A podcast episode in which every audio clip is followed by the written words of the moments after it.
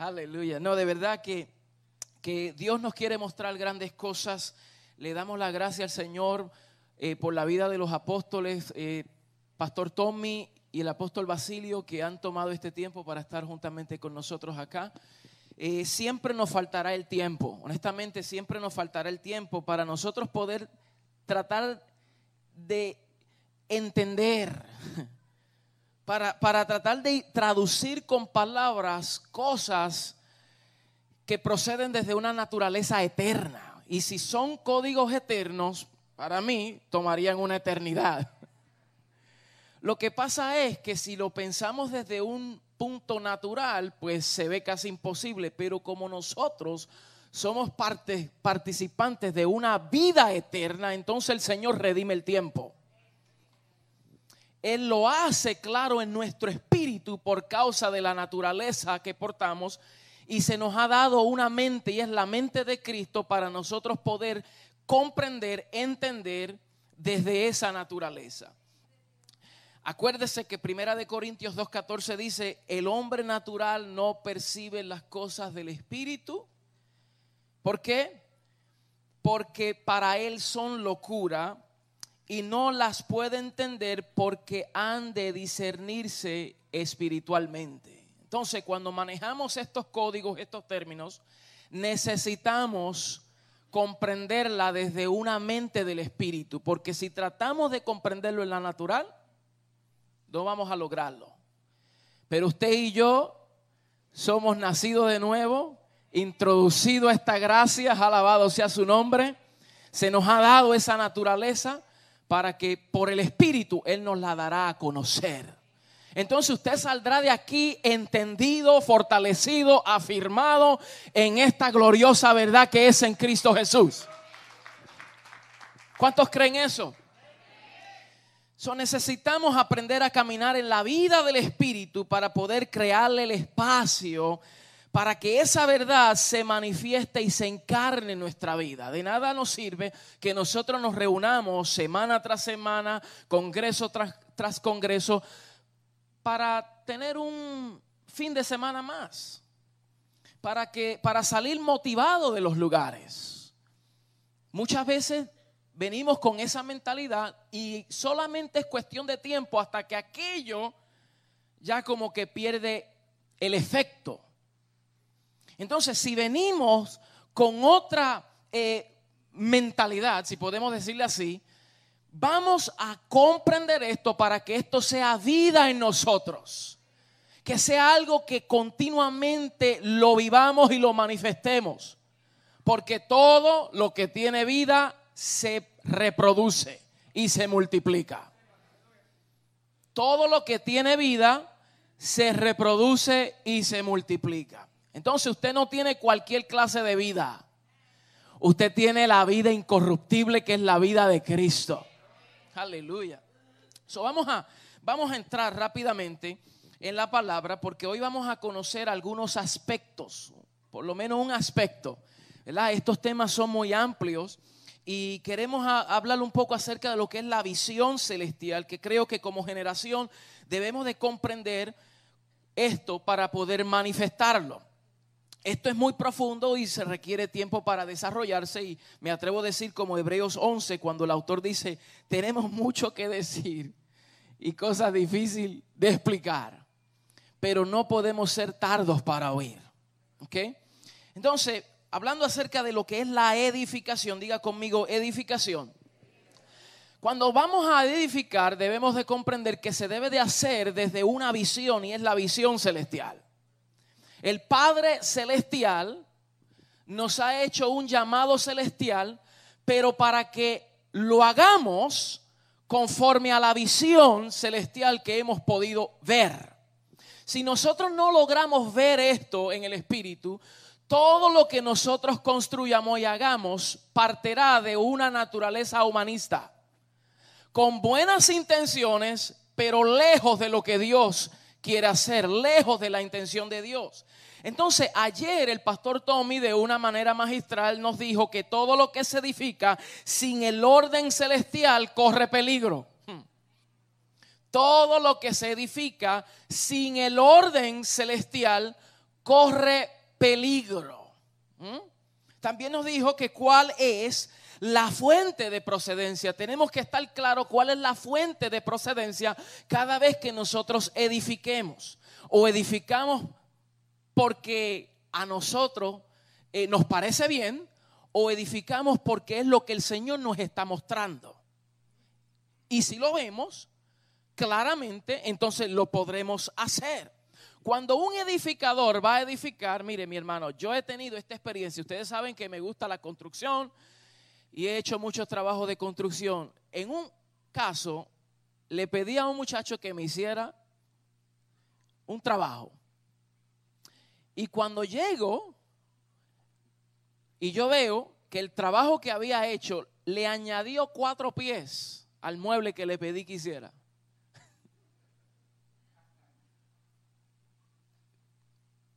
Las medidas eran estas, porque tiene cuatro pies, porque es que para mí se veía más lindo.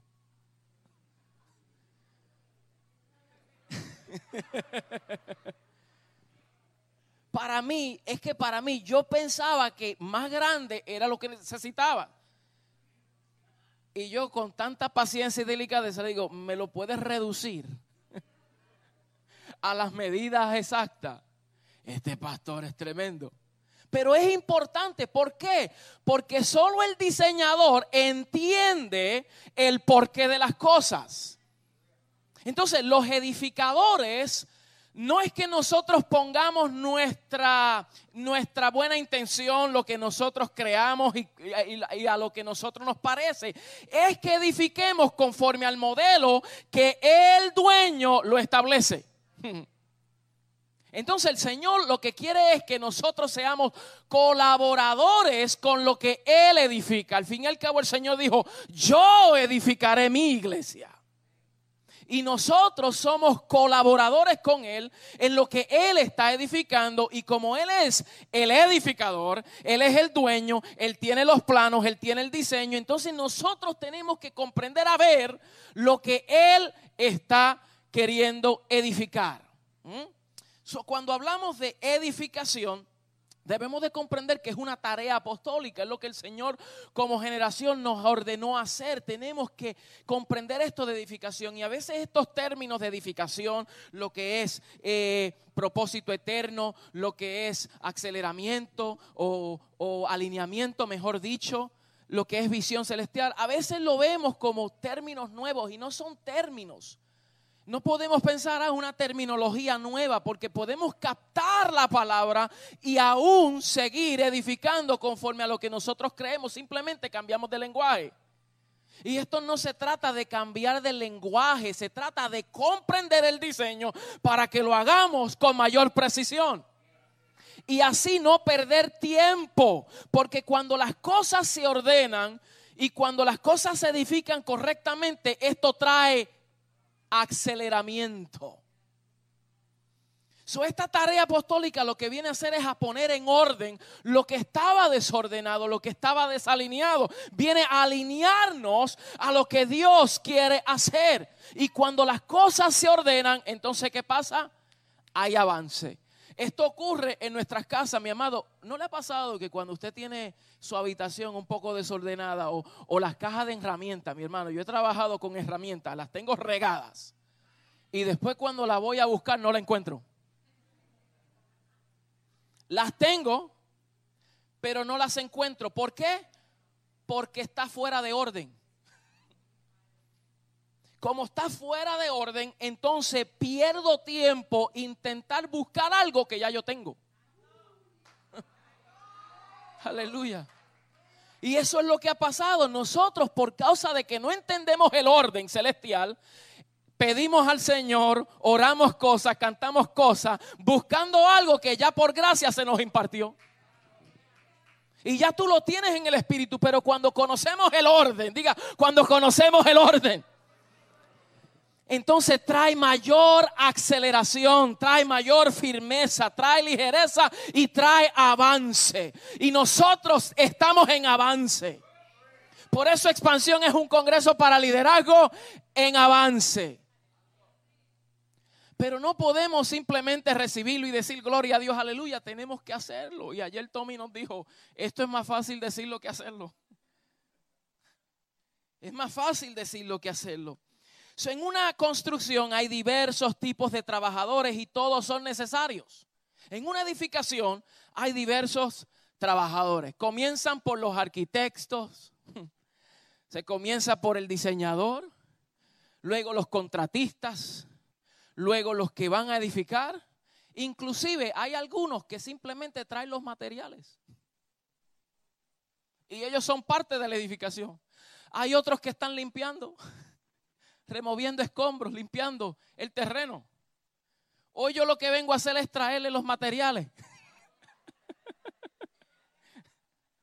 ¿Ah? Hoy lo que estoy haciendo es poner el material. Mm, aleluya. entonces, cuando hablamos de edificación, esta, esta no es una palabra trillada o una palabra del momento, ni la palabra de moda. Eh, esta palabra debe de tomarse muy en serio porque tiene que ver con la intención de Dios, parte de la intención de Dios. ¿Ok? Dios siempre quiso a darse a conocer y a dar a su Hijo a conocer. Eso lo hace a través de Cristo. Dios tiene una intención. A Dios no le interesa tanto que busquemos su atención. Él lo que quiere es que procuremos su intención.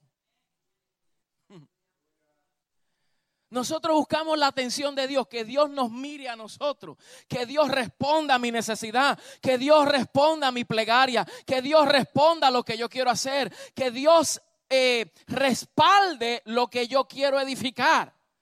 Y el Señor lo que está queriendo hacer es que nosotros conozcamos su intención, que nosotros nos unamos a lo que Él está haciendo, que nosotros nos quitemos del pedestal por un momento y comprendamos esta realidad de vida. So diga conmigo edificación. Tiene que ver con lo que Él está construyendo. ¿Mm? Pero para poder edificar correctamente, una de las cosas que nosotros debemos de desarrollar es la capacidad de dos cosas. Número uno, ver, diga ver, y oír. Son dos elementos muy importantes. Ver porque tiene que ver con ver la visión que nos muestra. Si no lo podemos ver, no lo podremos implementar, no lo podremos replicar. Tenemos que verlo. Alguien que uno llama a una construcción o a una obra y no le muestra el cuadro, se va a imaginar y se va a inventar. Y lo va a hacer como piensa. ¿Por qué? Porque no vio el diseño. Su tiene que ver con diseño, tiene que ver con ver la visión celestial. Yo le estoy hablando eh, en términos generales, ¿verdad? Pero esto hay que darle eh, mayor precisión a, cada punto. Lo, lo segundo es oír, diga oír. Hay que oír con claridad, porque en el oír es que recibimos las instrucciones en cómo. Ver nos muestra el cuadro completo, oír tiene que ver cómo. Entonces tenemos que alinear nuestro oído y es el oído del Espíritu, porque cuando vas a oír no lo vas a oír en tu oído físico, sino en el oído del Espíritu. Es en el oído del Espíritu. Por eso eh, eh, la palabra en Apocalipsis siempre dice, el que tiene oído, oiga. No dice oídos plural, dice oído. Oiga lo que el Espíritu dice. Porque oír tiene que ver con escuchar al que habla. Y Hebreos 1.1 nos dice que Dios en otro tiempo, Dios en otro tiempo habló a los padres por los profetas. Pero en estos postreros días, diga en estos postreros días, nos ha hablado por el Hijo, en quien constituyó heredero de todo. ¿A quién estamos escuchando y desde qué punto estamos escuchando? Eso tiene mucho que ver. Porque a veces tratamos de oír a Dios a través de los profetas. Y todo aquello fue una sombra, tipo y figura para dar a conocer algo, o más bien alguien que se había de manifestar. Y ya el que fue profetizado ya se manifestó. Y ahora habla. Y ahora nos da las coordenadas. Y ahora nos muestra el plan. Nos da el diseño. Nos dice cómo hacerlo. Y Él es quien ha hablado. Y nosotros tenemos que oír al que habla. ¿Estamos aquí? So, si oiremos, avanzaremos. Por eso el escritor de los Hebreos, capítulo 5, dice, estas cosas son muchas, son difíciles de explicar. Y dice, porque os habéis hecho tardos para oír. So, lo que está hablando aquí. Está diciendo, por causa de que ustedes se habéis hecho tardos para oír, tardos para oír, entonces no podemos comprender esto. Es lo mismo que le ocurrió a Marta.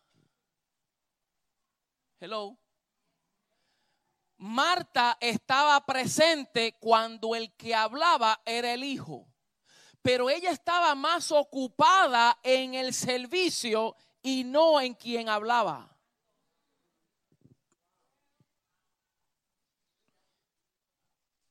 Entonces María estaba sentada escuchando al que hablaba, pero Marta estaba tan ocupada en el servicio. ¿Será posible que nosotros también podamos asumir la misma actitud de involucrarnos tanto en el servicio y descuidarnos y no prestar atención al que habla? si prestáramos atención al que habla, entonces todo el servicio será mayor, será mejor y traerá avance porque lo haremos eh, con efectividad. So, no podemos ser lentos ni tardos en prestar atención. Por eso a veces en nuestra generación vemos personas que cuando escuchan estos códigos y estos términos dicen, ay, que no comprendo, no lo entiendo, es algo, un lenguaje intergaláctico. Y si escucha al apóstol Basilio, peor.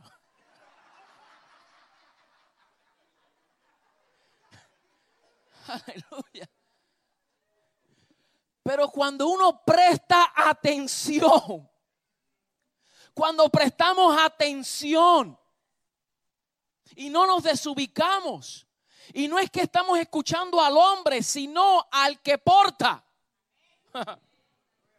Usted no está escuchando a los hombres. Usted tiene que escuchar al Cristo que habita dentro de los hombres. Porque ese es el que habla a través de los hombres. Mm. Pero hay que prestar atención.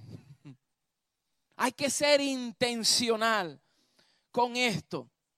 En Hechos 22, 14, Pablo, después de que relata su conversión eh, en defensa de los judíos, dice, dice, dijo Ananías, el Dios de nuestros padres te ha escogido para que conozcas su voluntad y veas al justo y oigas hmm, la voz de su boca. Porque serás testigo suyo a todos los hombres de lo que has visto y oído. Eso fue lo que Ananías le dice a Pablo después que él, o Saulo después que él se convierte. El Padre, aleluya. Eh, eh, eh, nuestro Padre, le dice, no es cualquiera, es el Padre Celestial. El que tiene el diseño. Él te ha llamado a ti. Y Ananías sabía quién era Saulo y a lo que él se dedicaba. Pero por gracia lo ve y dice, el Señor, el Padre, te ha escogido a ti para que conozcas su voluntad. Diga, conocer su voluntad. Para que veas al justo y para que oigas la voz de su boca.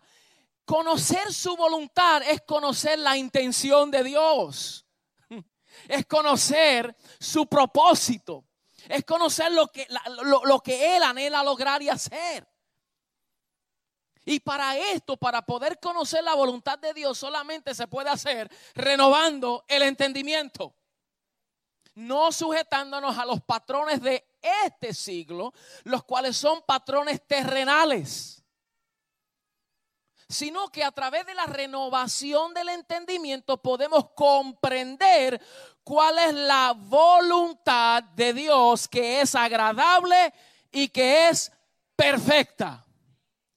Con razón Pablo ora en Colosenses y dice, no cesamos de pedir que seamos llenos del conocimiento de su voluntad en toda sabiduría, inteligencia espiritual. ¿Para qué? Para que andemos como es digno del Señor, agradándole en todo, en toda obra buena. Fortalecidos con poder en el hombre interior. Entonces hay que conocer eso. Si vamos a pedirle algo, más que pedirle por cosas, debemos de pedirle al Señor, Señor, llénanos del conocimiento de tu voluntad. Yo quiero conocer tu voluntad, quiero conocer tu corazón, lo que procede de ti, lo que sale, cuál es tu intención de las cosas y cómo nosotros podemos participar como generación en esta obra. Y yo estoy creyendo en una generación joven, sin menospreciar los que llevan más tiempo. Pero necesitamos descargar estos códigos en una generación emergente para que el resto de nuestros días sea con avance. Necesitamos hacerlo con urgencia. Y a esto debemos de dedicarnos. Pastores, apóstoles, profetas, maestros, debemos de edificar con intención intencionalmente conociendo su voluntad, viendo al justo y, y oyendo su voz. El que habla. So, cada vez que nosotros oímos la palabra de gracia, el Señor va construyendo y ordenando cosas en nuestro espíritu. Ahí es que comienza la edificación en nuestro espíritu comienza porque no podemos manifestar y dar afuera lo que primero no se ha hecho una realidad interna. Esto no es escuchar una palabra como esta y rápido tirarla. Hay que procesarla. Imagínense que cuando el apóstol Pablo recibe la revelación y se le presenta al Cristo resucitado en el camino y lo ve, que eso lo podemos hablar en algunos minutos, toma después 14 años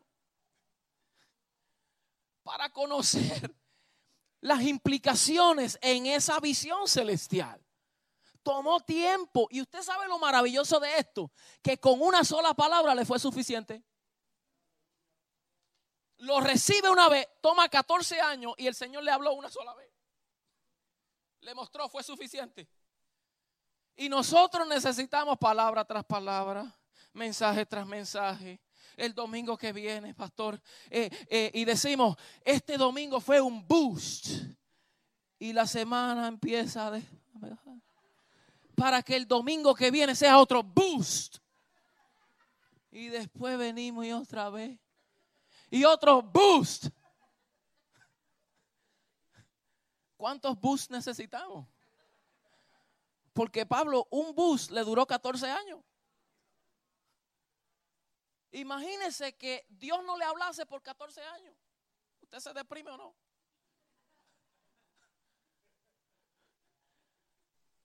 Pero la convicción que tenía este hombre y la visión que había visto, porque él no vio una cosa, él vio a alguien.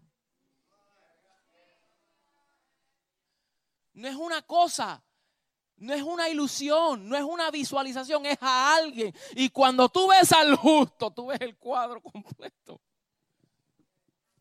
La pregunta es, ¿qué es lo que tú estás viendo? ¿Qué tú estás viendo? ¿Qué tú estás viendo en este asunto? ¿Qué tú ves en tu hermano? ¿Qué tú ves en tu hermano? Pablo lo dijo, ya a Cristo según la carne ya no lo conocemos así y a nosotros tampoco nos podemos conocer según la carne. Tenemos que conocernos según qué? El Espíritu. Tenemos que ver a Cristo en cada hijo cuando vemos a Cristo en el cuerpo, ya no lo menosprecio, ya no lo maltrato, ya no lo margino. ¿Por qué? Porque entiendo que este es diferente, que la misma gracia que operó para conmigo opera para él también. Y si gracias recibiste, dad gracia. Entonces, solo que comprendamos esto y nosotros eh, permitamos que el Espíritu vaya construyendo esto en nuestras vidas, nosotros como familia como una familia, podremos manifestar lo que el Señor ha deseado que nosotros manifestemos. Ahora, cuando hablamos de visión, hay una gran diferencia entre visión y visualización. No es lo mismo. Parece, pero no es lo mismo. Visualización es la acción de ver. Algo muchas veces con nuestras buenas intenciones ¿Qué hacemos? Visualización es la acción de ver. Y a veces nosotros tenemos visualizaciones de algo, lo vemos y llamamos eso visión. Y pudiera ser una visión humana, pero no tiene nada que ver con la visión celestial.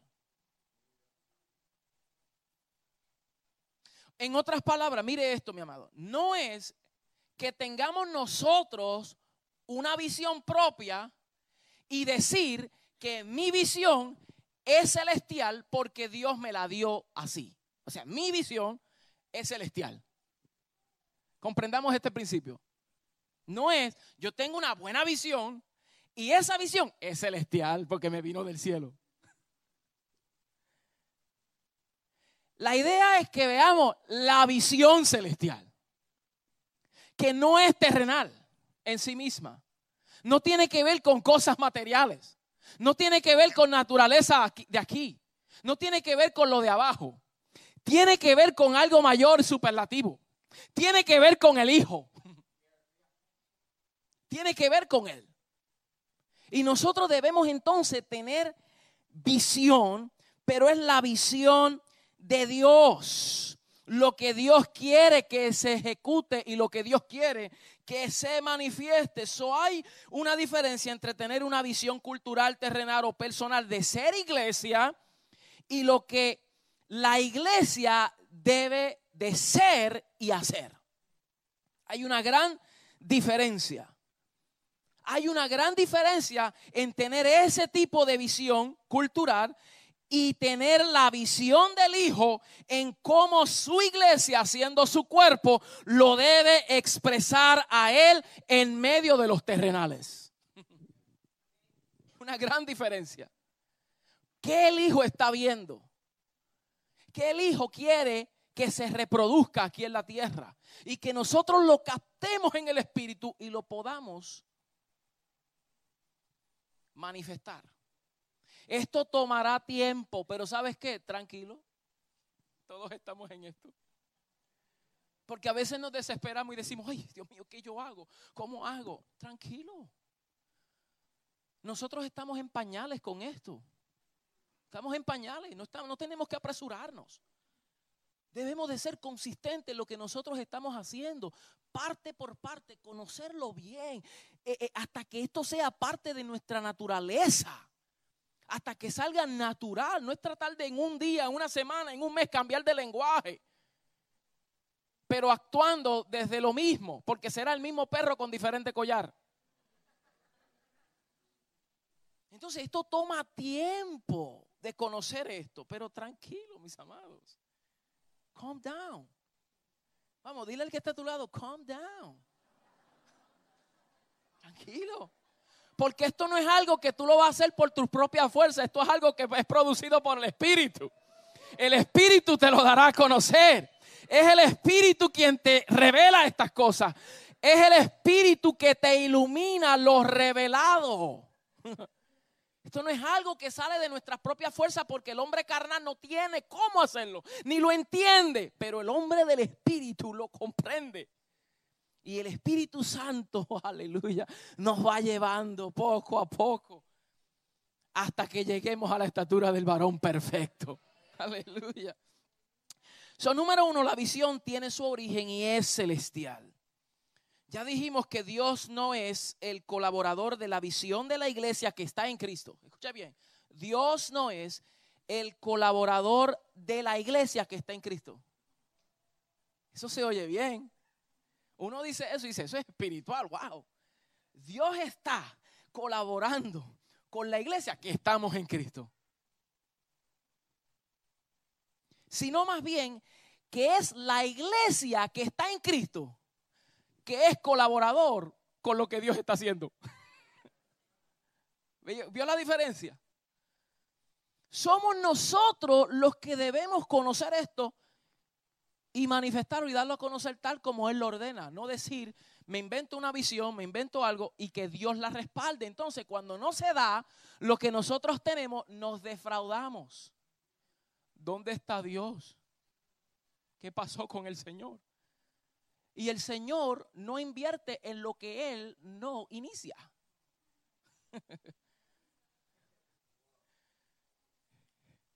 Porque lo que Él inicia es eterno. Lo que Él inicia tiene trascendencia. Y nosotros no podemos mirar con el lente de lo temporero. Este hombre se va desgastando, se renueva de día en día, las leves tribulaciones son momentáneas, pero producen un más excelente y eterno peso de gloria, porque no vemos las cosas que se ven, sino lo que no se ve, porque lo que se ve es temporero, pero que lo, que no se ve es eterno. Entonces lo que Dios está eh, eh, involucrado es en las cosas que no se ven con el lente físico, pero que causa un impacto no tiene que ver con esto, pero en el mundo natural lo impacta. Lo impacta todo. Entonces, la visión tiene un origen celestial porque procede del Padre Celestial. Nosotros eh, debemos de comprender esto. Por eso es que nosotros oramos que alumbre los ojos de nuestro entendimiento para saber cuál es la esperanza a la cual Él nos ha llamado. Entonces, en el principio dijimos que nosotros, si no conocemos nuestro llamamiento celestial, no podremos entonces ser exactos en la visión celestial. Y cuando oramos para que el Señor nos alumbre el entendimiento, es para conocer este llamado a la esperanza a la cual Él nos ha llamado. Y nosotros lo podamos hacer. Escúcheme bien, que las buenas intenciones nuestras no convencen a Dios ni no, si nos ajustamos a su propósito si no nos ajustamos a su propósito, perdón. Esto lo podemos ver con Saúl. Saúl, Dios le da una orden que extingue a ese ejército, a los amalecitas. ¿Y qué pasa? Que él con la buena intención toma el botín y se lo quiere presentar en holocausto y sacrificio al Señor. Y Dios le dijo, yo quiero que los mate. Y él con las buenas intenciones dice, yo quiero presentarle esto al Señor. Y el Señor dijo, eso no es lo que yo quiero. Pero Señor, es que yo te traigo esto. Eso no es lo que yo ordené. Pero tengo una buena intención. Las buenas intenciones no son suficientes. Porque si Dios dijo, quítalo, remuévelo, mátalo, es eso, punto y coma. Entonces, como pecado de adivinación es la obstinación. Y una persona obstinada es una persona que lo quiere hacer a mi manera. Eso es obstinación. Lo hago porque así es. No, pero mira, esto así. No, no, no, pero es que así es. Así es como Dios me lo dijo. Pero es que mire los códigos. No, no, no, no, no, no, no. Así es como me enseñaron. Esto fue lo que me enseñaron. Esto fue lo que yo aprendí. Y de aquí no me muevo. Obstinación. Y se pone peor porque dice como pecado de hechicería. Eso está fuerte. Entonces la buena intención de Saúl no le sirvió para nada, porque lo que Dios dijo es, a mí no me interesan los sacrificios, yo lo que quiero es la obediencia.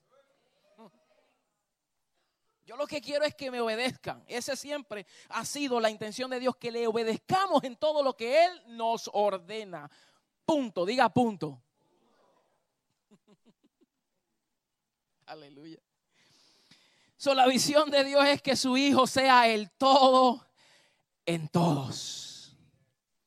Esa siempre ha sido la intención de Dios, que su hijo lo llene todo y que su hijo esté en todo. Aleluya.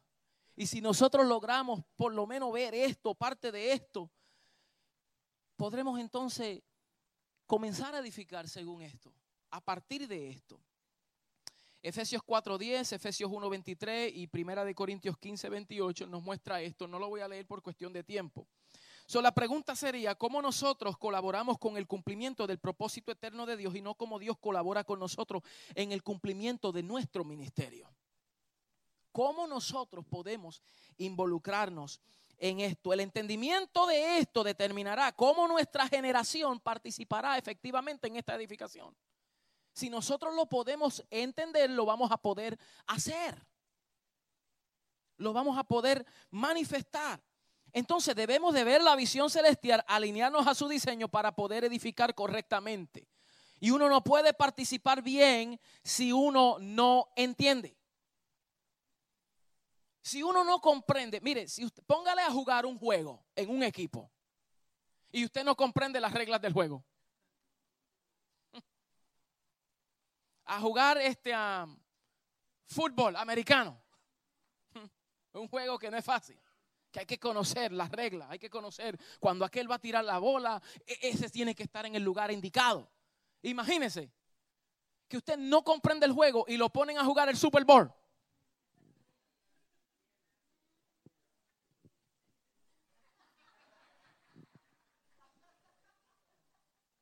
¿Por qué? Porque no entiende.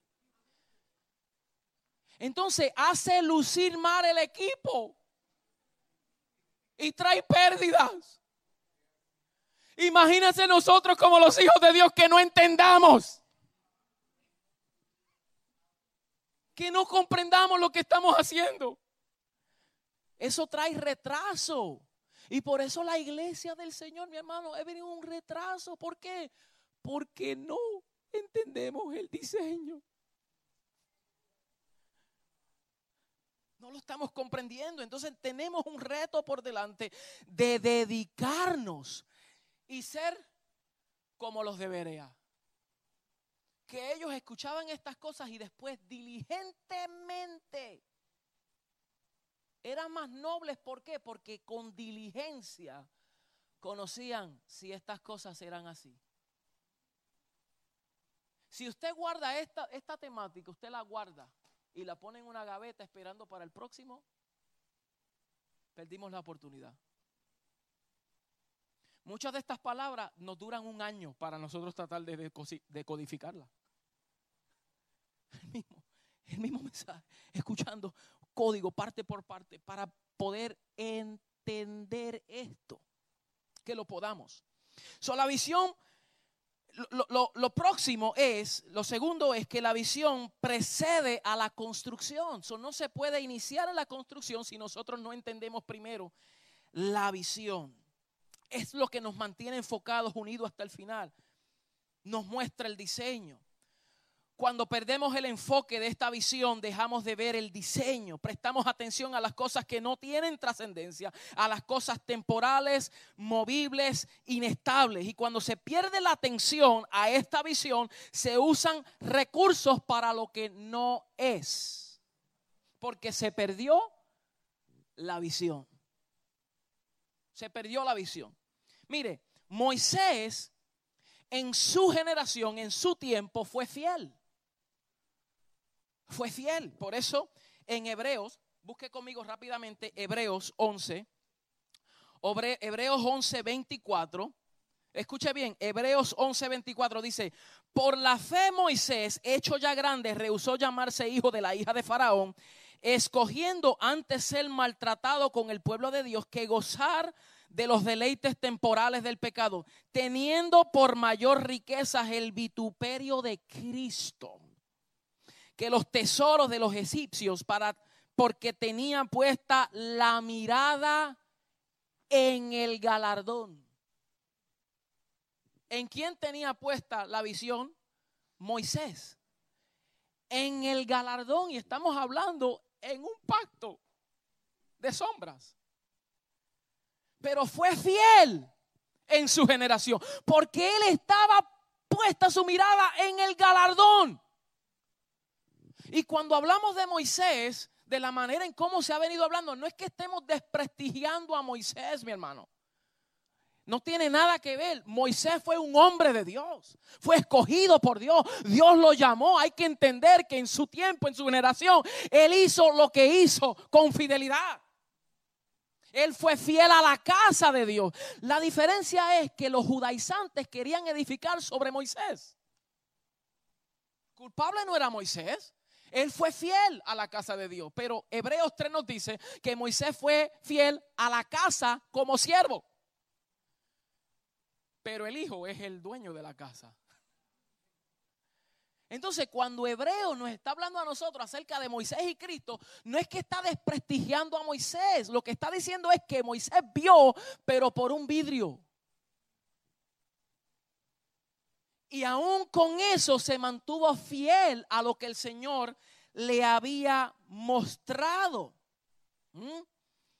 estas cosas eh, dice Hebreos 8:5, las cuales sirven a lo que es figura, sombra de las cosas celestiales, como se la advirtió Moisés, a Moisés, cuando iba a erigir el tabernáculo, diciéndole, mira, haz todas las cosas conforme al modelo que te ha mostrado en el monte. entonces Moisés, todo lo que hizo fue producto de una visión que él vio en el monte. Él lo visualizó, él lo vio y él entonces lo ejecuta. La diferencia es que eso que él vio fue una sombra, tipo y figura. Entonces, si él lo vio en el cielo, en ese orden celestial, y lo replicó, ¿qué tiene mayor sustancia? ¿La réplica o lo original? lo original. Pero no podemos descartar que él fue fiel en su generación, porque él vio esa visión. Mm. Lo próximo es que Moisés, él comprendió estas cosas en su tiempo. Él sabía que todo lo que el pueblo de Israel había traído de Egipto era recursos para construir lo que el Señor le había dicho en ese pacto. Pero cuando no se ve la visión y no se entiende el propósito, se usan recursos que le corresponden a la construcción de la casa para edificar becerros.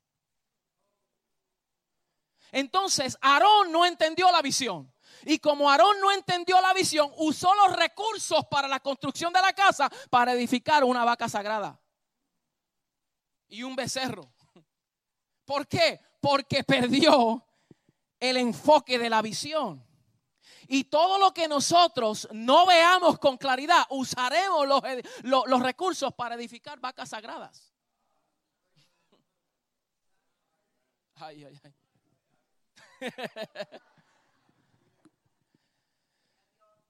Entonces, ¿qué fue lo que hizo? Trajo una distracción al pueblo. Se edificaron ídolos.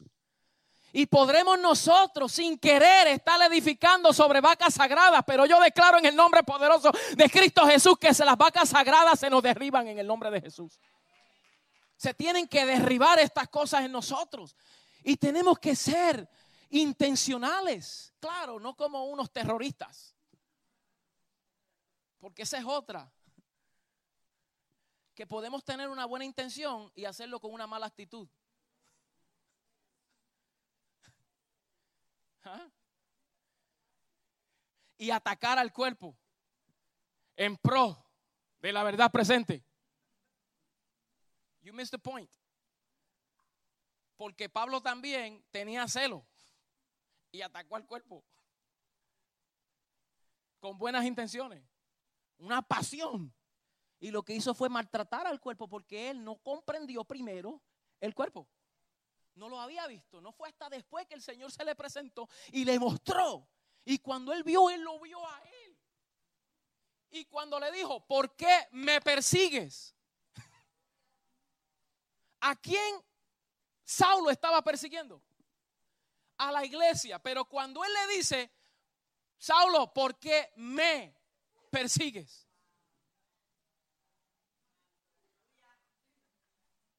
Cuando él le dice, ¿por qué me persigues?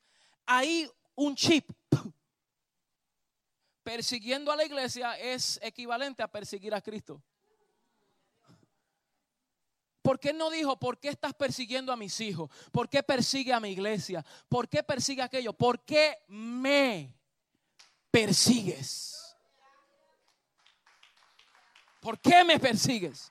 Entonces ahí fue el inicio. Estoy diciendo que fue el comienzo de Pablo poder comprender esta maravillosa obra de gracia. Fue solamente un comienzo.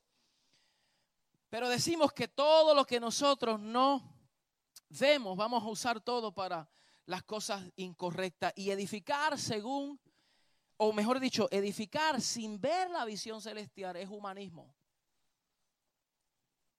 Va a proceder todo desde nuestras buenas intenciones, pero no necesariamente lo que Dios quiere edificar. estos ambientes no son diseñados para condenación, sino para reflexionar.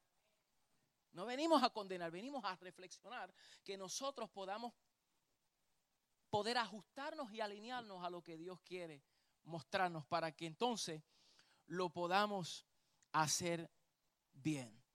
Yo no quiero ser insensible con lo que quiero decir, pero quiero decir esto de una manera muy respetuosa. Pero si nosotros como líderes o pastores nos herimos por causa de las personas y necesitamos sanidad interior constantemente porque nos hirieron. Y todo el tiempo nos sentimos mal, mal, mal. Realmente es porque nosotros hemos perdido la visión celestial. Es un desajuste. Porque mi hermano, predicando y conociendo esto, la gente no van a querer herirte, van a querer matarte.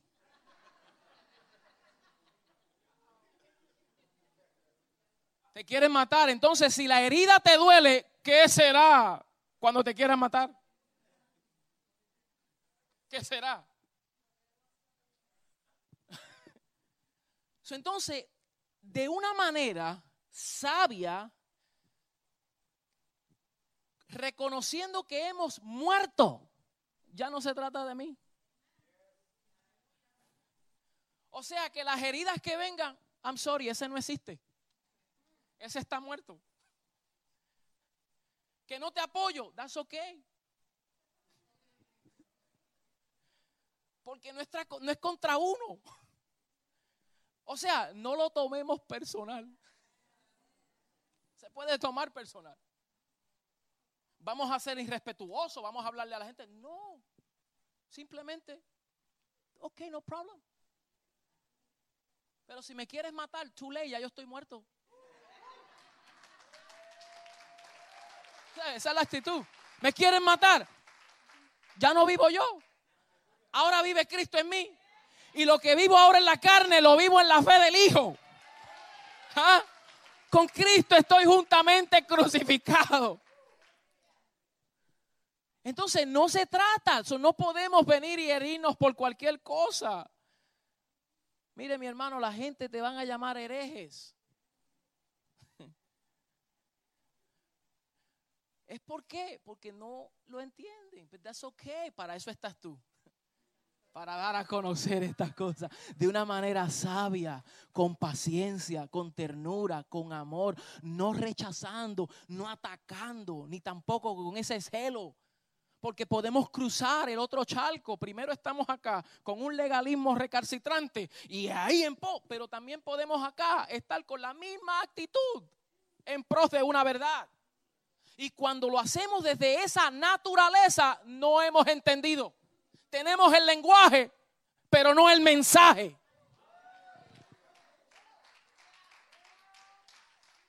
Porque el que comprende esto, su naturaleza es distinta naturaleza diferente. Entonces, tampoco significa que yo voy a ser bueno. con todo el mundo y que pasen a uno por encima. No, significa que tú estás centrado en lo que el Señor te ha llamado. Y tú ves con claridad y oye al que habla. Y edificamos correctamente. No seamos insensibles a estas cosas. Cuando nosotros comprendemos esta maravillosa obra de gracia y de edificación, y nosotros vemos esto, y lo que estamos hablando hoy son poquitos. Esto es ensalada. Esto es una ensaladita. Le estoy dando una ensalada. Ya mismo viene la picaña. Apóstol. O el alacrán. No, no, ese no. No, ese no, ese no. Mire, mi hermano, cuando nosotros entendemos esto y edificamos lo que Dios quiere mostrarnos a través del Hijo, que no es a través de nuestra propia visión, sino es la visión de Dios, nosotros vemos con lente diferente. Nunca descarte a nadie. Si el Señor no te descartó a ti, tú no descartes a nadie. No lo descartes. Restaura al que se deje restaurar, porque cada uno tiene una medida de gracia que se necesita en este orden. Se necesita, tú eres importante. Entonces, a favor de la gracia que portas, tengo que cuidarte. Porque no se trata de ti, se trata de lo que está dentro de ti. No se trata del barro, se trata del contenido. Y cuando logro ver el contenido, no ataco el vaso.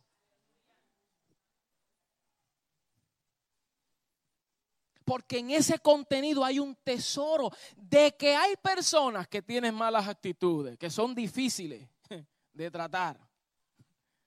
Aquí no hay nadie. Pero de que haya personas difíciles, eso se entiende. ¿Por qué? ¿Qué, Pablo dice a los Gálatas? Mientras el heredero es niño, en nada difiere de un esclavo, aunque es señor de todo. Entonces, ese posiblemente esté en condición de niño, pero es heredero de todo. También. Lo que pasa es que está en un proceso de crecimiento y cuando nosotros logremos entender esto, lo incluimos y lo ayudamos a la madurez. Lo ayudamos. Lo ayudamos. So que nosotros tengamos esto en nosotros, porque sí fue lo que hizo el Señor con Pedro después de haberlo negado. Pedro negó al Señor y cuando el Señor es resucitado se acerca, no le dice, Pedro, sin vergüenza, ¿por qué me abandonaste? Yo te lo dije. ¿Ah?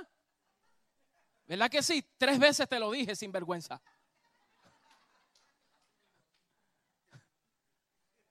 Es que, es que así me hablaba. Entonces.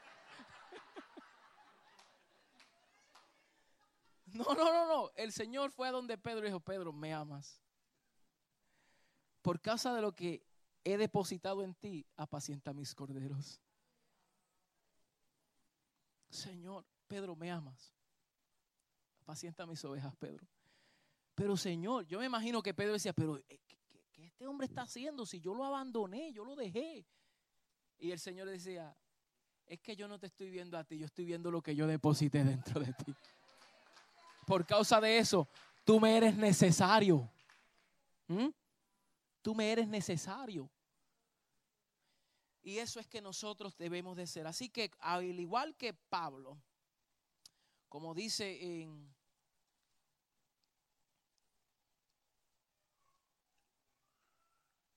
Permítame que se me fue aquí. Pablo en Hechos 26, después que se le muestra esto, vamos a buscar Hechos 26, con esto concluimos.